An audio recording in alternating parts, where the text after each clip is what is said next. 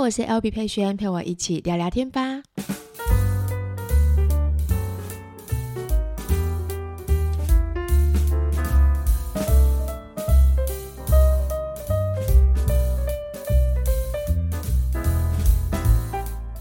Hello，大家欢迎回到今天十一月十号星期五的 Podcast。大家这两个礼拜过得好吗？自从上次分享那一集之后，对。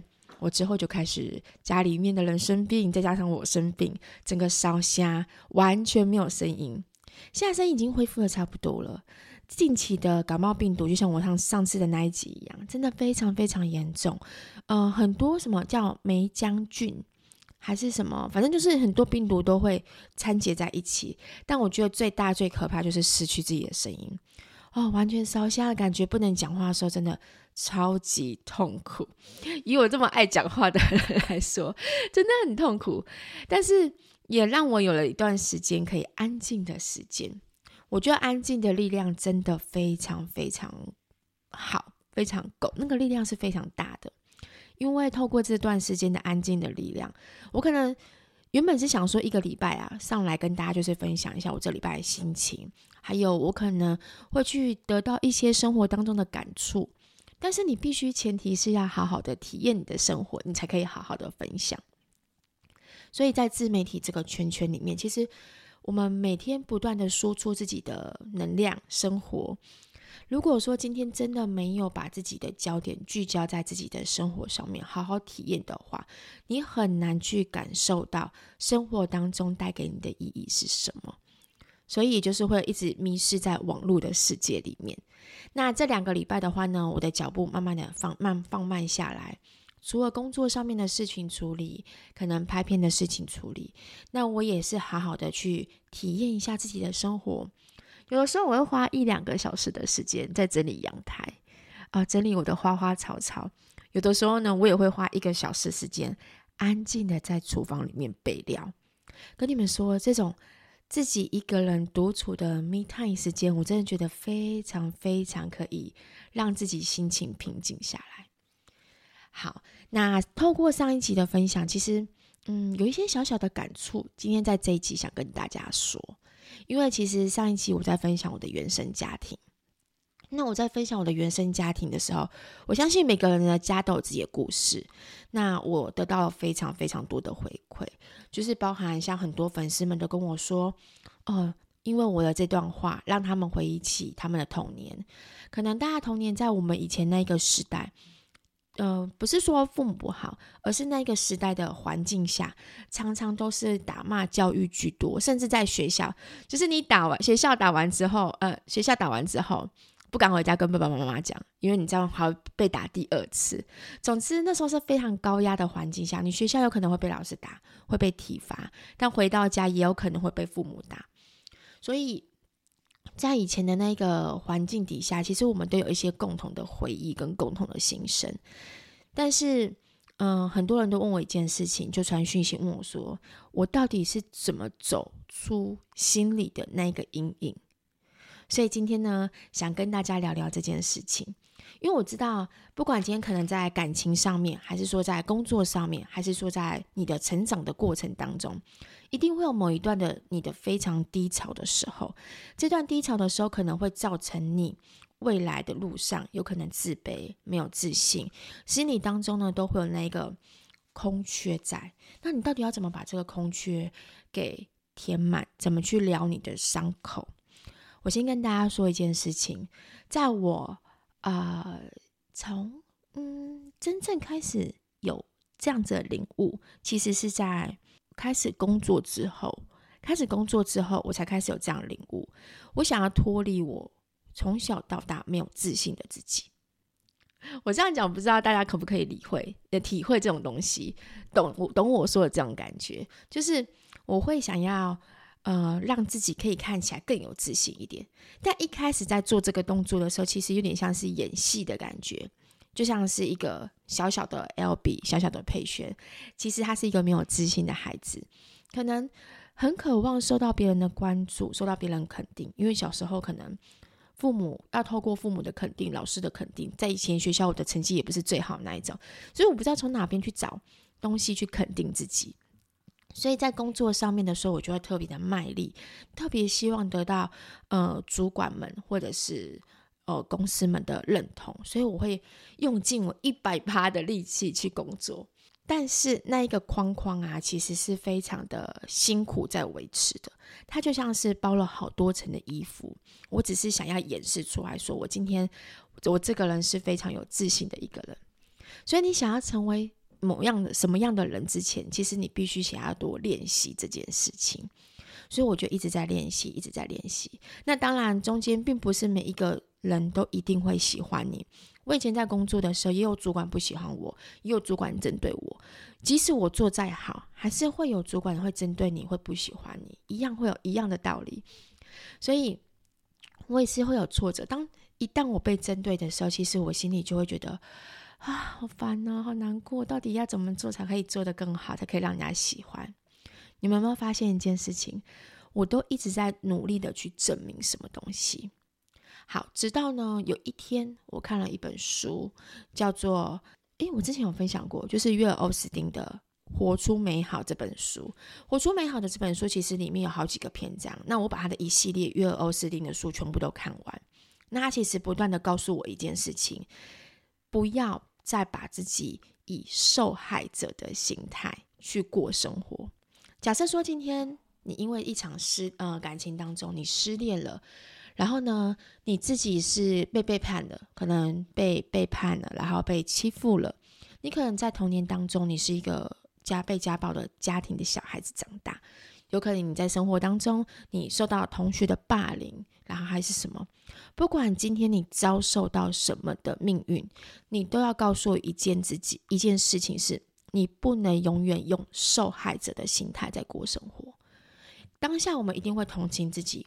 觉得自己很可怜，你知道，就像每个故事的主角，你看八点档，八点档一定都会有那种苦命的女主角，哇，我们就会觉得好可怜哦，他好同情他哦，然后希望他可以过更好的生活。那如果说我们都一直以那个受害者的心态去过生活的时候，其实我们会过得特别辛苦。为什么呢？因为我们永远都忘记不了那一些曾经伤害我们心里面的那个过往的记忆。你可能在夜深人静的时候，你就会把它拿出来，然后再回想一次，然后再疗伤一次，再痛苦一次，然后再安抚自己说：“对，我就是这么可怜，我就是这么辛苦，这世界上全世界应该没有比我更可怜的人。”你就一直用这种受害者的心态去过生活，最后你就会发现一件事情：为什么我都摆脱不了受害者这命运？大家可以想象一下，像阿信的故事一样。阿信是一个非常励志的故事，但你就会觉得好像所有很衰的事情都在阿信身上。其实他只是一个，他是一个真人真事的一个故事啊。那我们没有要说这个阿信这个人不好，只是说我在说这个故事的节奏其实是这样子的逻辑。如果呢，我们一直用受害者的心态去过生活，一直去反复去揣摩自己，嗯，很辛苦的过往，那吸引力法则就会帮你吸引到。更多会让你成为受害者的事情、人、事物发生在你的身边。所以呢，你会发现一件事情：不管今天你怎么过，你好像就像是故事里的那个主角一样，总会有那些很坎坷的事情在你身上发生。一下子发生这件事情，一下子发生那件事情，然后有好多关卡需要让你去挑战、去去面对，然后一次又一次，一次又一次。那这个时候，其实你的心情。第一次可能还会觉得还 OK，我可以挑战，我可以面对。但有些人的心心里的那个坚强性没有这么够的话，到最后可能就会被击垮，甚至就可能忧郁症，甚至有可能就觉得说对人生失去了希望，因为总会有衰事发生在我身上啊。那近期的话呢，我有在看一系列的书，叫做《与神对话》。这本书我蛮推荐大家看，但还有一点点深。就是你必须要跳脱，它不是宗教的书，也不是什么上帝的书，不是。这个与神对话的话，它就是一个也是在心理层面在讲宇宙的事情。那它其中有一章就是在讲说重新创造你是谁，因为我们每个人出生在这个世界上面，其实从我们的原生家庭给我们的一个观念跟想法，还有我们那一个世代经历的那些生活的过程，导致我们现在目前这个个体。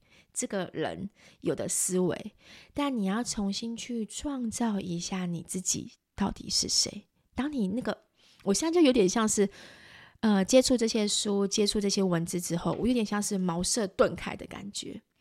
像《与神对话》里面这些这本书里面就特别讲到，在宇宙的世界里面没有受害者，只有创造者。每个人呢都是灵魂大师，每个人都在为他自己为最高的目的。每个现在都是你自己创造出来的，因此不要去批判别人走的业力之路。别去嫉妒别人的成功，也别可怜失败，因为你不知道在灵魂的判断里面，谁是成功，谁是失败。这句话其实蛮深，但是我觉得我大概懂他说的意思在哪边。在这个宇宙里面，没有受害者，只有创造者。所以，当你决定你自己是受害者的时候，同时你也在创造更多会让你受害、会影响你自己的那个未来出现。所以，来跟着我一起拿起擦布，反擦。哎，反擦，反擦是我们这个时代才有，现在还有反擦吗？就是擦布，拿起那些不管立可带什么东西，从你的脑海当中去抹除所有、抹去所有的那些不好的经验。过去就过去了，过去的事情就是过去了。从现在开始是新的开始，你必须先做一件事情，是先要去享受，先要去练习。让自己变得更好。虽然练习的过程是辛苦的，有的时候也会觉得自己假假的，就是还是可能会有一些自卑的心理啊，或是别人说了什么话会去刺伤你啊。但你都要练习。像我那段时间就是一直在练习，我练习我自己是可以成为一个，呃，掌控自己未来的人。我练习让自己变成一个不去容易去受到别人的指指点点影响我自己的人。在二十几岁的我的时候，其实很多人很喜欢对于二十几岁的我，就是可能不管是长辈、主管还是身边的一些人，因为可能他们的经历比我们丰富，所以他就会给我一些指指指点。我最印象深刻是我之前有跟前面几集吧，我记得有在跟大家分享过，在保险公司，我曾经在待过一间保险公司，那间保险公司的话呢，就是有点像是。要怎么讲这种感觉？就是他会用他们的方式去创造每一个业务员，你就只能穿西装打领带，你就只能怎样怎样怎样，要穿的呃怎样的装扮才是一个成功的业务员，要爱玩才是一个成功的业务员。成功的业务员就是必须得要有个就是会玩、会 social、会讲笑话、会逗客人开心。所以那时候，呃，公司就不断的。主管就不断的上开早会的时候就要去练习这些，但有些东西对我来说是真的很辛苦，就是我在那段过程真的过得非常非常辛苦。那当我做不好的时候，那有些主管就会跟我说：“你这样不行啊，你就一个好好的脸蛋，那你为什么不能讲话甜一点呢？跟你的客人讲话甜一点呢？那你可以这样子就可以吸收到更多男生客人啊。”但就是这个就不是我擅长的东西，我就是不是一个我觉得。嗯，保险是一个专业的东西，为什么我要用甜言蜜语去跟别人讲话呢？你懂，你们懂我的意思吗？就是我会觉得这好像贬低我专业。耶，保险证照虽然看起来好考，但你也是必须要认真的去研究，认真的把这些东西、专业东西去帮助真正需要的人，而不是用甜言蜜语去跟那些人讲话。所以，这都是让我在那段时间的过程当中，其实有那么一点点的，就是觉得我好。纠结，好难过，好不舒服。对，甚至我觉得他们觉得我不知道照这样做，就不像是一个老鹰，就是一个火鸡的那种感觉。他们用老鹰跟火鸡去比喻，但我觉得是一个经历过程。我觉得有了那一段时间的经历过程之后，更让我清楚知道一件事情是：我不应该受到任何人的指指点点或者给你的建议，而去影响你自己内心的声音。我那时候的内心声音是非常强大的，告诉我你要做好你自己就好，不需要因为别人去影响你。但我觉得我不会去批断、批判每一个经历过程，就是后悔的意思。因为有的时候我可能跟三宝爸在聊天，我们可能会聊说：“诶，以前经历过哪些过程，你会觉得最后悔？”我觉得这个人生当中没有什么叫后悔的经历过程。如果时间再倒回去一次，我也许还是会在同样做同样的选择，选择我要去从事外勤，选择要让自己有个不一样的挑战。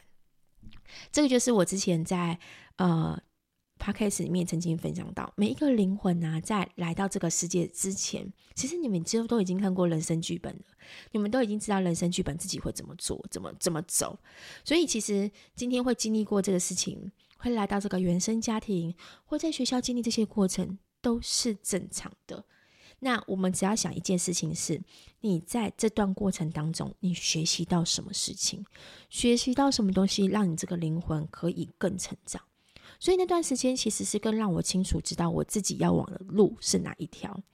好，包含像很多人问我说：“你会不会后悔加入经纪公司啊？什么什么什么之类的。”经纪公司这个议题，其实在之前超多人问我，但因为前阵子因为很多事情风风雨雨，所以我不喜欢拿出来讨论。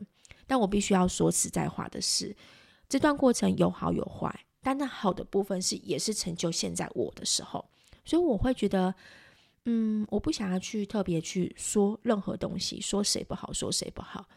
那你说了东西，这些东西你去批判这些东西，其实并不会让你的未来路更好走。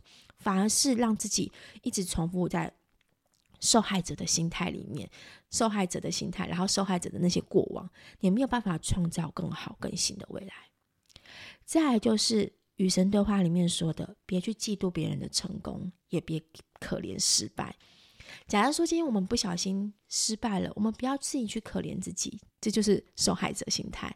我们要赶快跳脱那样的心态，告诉自己没关系。重新开始，只要可以再重新开始，你的健康的身体还在，这就是最棒最棒的，就不就不是代表真正的失败哦，就是代表最棒最棒，我们都可以重新再开始，重新再来。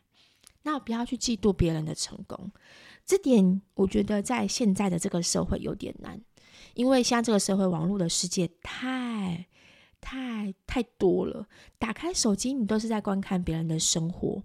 那看久之后，其实多多少少心里都会有一些小声音出来。就例如，可能看这个 YouTube 赚的钱特别多，哇，我们就可能心里就会想说：你看呐、啊，他就是拍拍影片就可以赚这么多钱，好，或者说今天看了某个企业家，可能他很有名，但我们没有去想过说他背后曾经经历过什么事情。我们可能就会说：对啊，他就是上市上柜公司啊，所以他现在就是那么有钱啊，有钱人才可以这样做啊。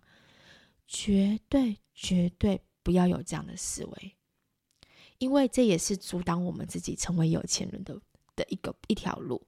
你要想象一件事情是：我今天未来我也会成为有钱人，我也会成为财富自由那些人，所以我必须要用欣赏的角度去欣赏他们的成功，那去学习他们如何在这个行业上面。然后努力奋斗的那个过程，我超级超级爱听这个东西。就不管今天在物美的行业里面，我有物美行业崇拜的老师，或者说在自媒体里面，我有崇拜的 YouTuber。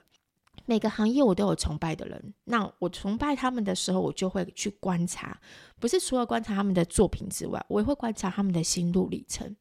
所以呀、啊，我会滑滑滑滑滑滑到很久以前他们的事情，我就会想知道说他们到底是怎么一开始怎么起步的。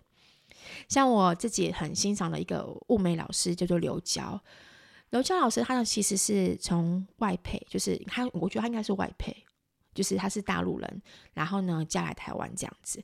那一开始我记得她是从美甲行业开始起来的，在小小的菜市场里面，然后就开始帮人家去做经营啊，去研究。可是因为她对美的事情当中，她是属于比较执着而且很认真的，所以她就开始研究各式各样的美甲，然后让美甲的这个。行业慢慢的增进自己的技能，增进自己的美感，然后去增进自己的技术。慢慢的，他的客人越来越多之后，他又接触了半永久。那半永久物美这种东西，其实也是需要靠经验跟练练习，一直去累积来累积起来的。那他在这个行业当中，他都没有放弃，中间可能有遇到很多的困难还挑战，然后可能学不会的时候，但他都没有放弃。他就是继续告诉自己，我就是练习，一直练习，一直练习，练习，到现在他有了自己的学院，BTB 这个学院。我呃这两个月，十月、十一月，我就是去他们学院进修的。那我就是知道他的故事之后，就会激励我，告诉我自己说，其实不管今天你是在任何一个身份的自己，你当你自己想要让自己变好的时候，你就都有那个机会，都有自己任何的可能性可以让自己变好，也就是你不会有任何的借口。你当往前往更好的道路上面的时候，你做什么事情你都不会觉得辛苦。这也就是为什么很多人问我说：“你为什么要做物美，又要做呃自有自己的工作室，又要拍片，又要剪片，又要开团，你不会觉得累吗？”不会，我在做我自己开心的事情。我的累是身体的累，但我心里是满足的，就是心里那个心是满足的。当你自己学到新的东西的时候，我那个兴奋感哦，是爆表的那一种。像我去学新的技术，像我去参加一些创作者协会的一些呃课程的时候，我就会觉得说，哇，我学习到新东西，我回来的时候，我就会非常非常非常的开心。那种心就是属于，我觉得我自己在进步，在提升自己。所以呢，嗯，简单的想跟大家分享，我觉得不要再把自己，不管今天你的。原生家庭，你过去的经历是怎么样？我们都要把自己跳脱出受害者这个心态。你要告诉你自己，你未来的自己会越越越来越好。你这个，你你的灵魂体验，你才会体验到更多不一样的世界，不一样的观感跟思维。所以我希望大家在自己的生活当中当中，然后呢，都能够不同的体验。我近期呢做物美的时候。然后呢，还有我在 IG 经营的时候，最近不知道为什么大家都在换工作，然后换工作、面试到工作的时候，都会传讯息给我，可能看到我每天分享的东西，或者说可能看到我某一集 Podcast 给他们一些灵感，那让让他们有一些鼓起的勇气去面对他们新的工作、新的行业，不管今年在几岁。所以，我当我收到你们的信啊，然后或者说你们跟我聊天的时候的这些回馈的时候，都让我觉得格外的感动。因为我觉得你们超棒，你们愿意让自己，就是你们欣赏，你们已经找到自己，就是那种不同的方向，然后去享受自己不一样的人生。那不管今天这个新工作中当中有什么挑战，一定是未知的挑战，但你们都不会害怕。那离开自己的舒适圈，我觉得这个这件事情是真的非常非常值得鼓励的。好，我现在分享会不会有点太激动了一点？但是我就是这个这个话题，其实是一直在我心中，就是反复的想了很久，然后一直很想跟大家分享。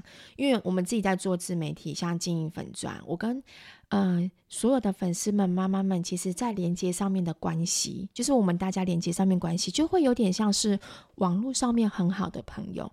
大家很多人其实看着我一路。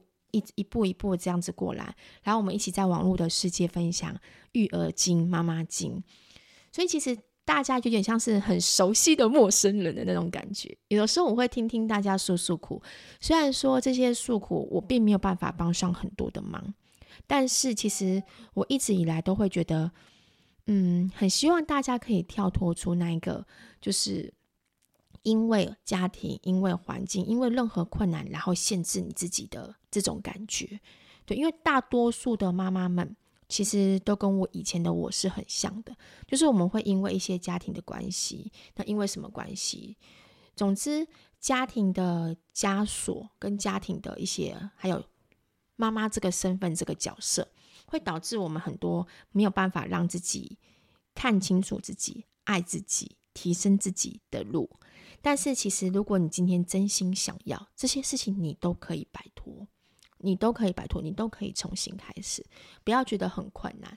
你只要告诉自己，就像我刚刚说的，一开始我也是很困难呐，但是我拼命的演，我演一个我让自己是一个有自信心的人，我演一个让自己是可以有能力做得到的人。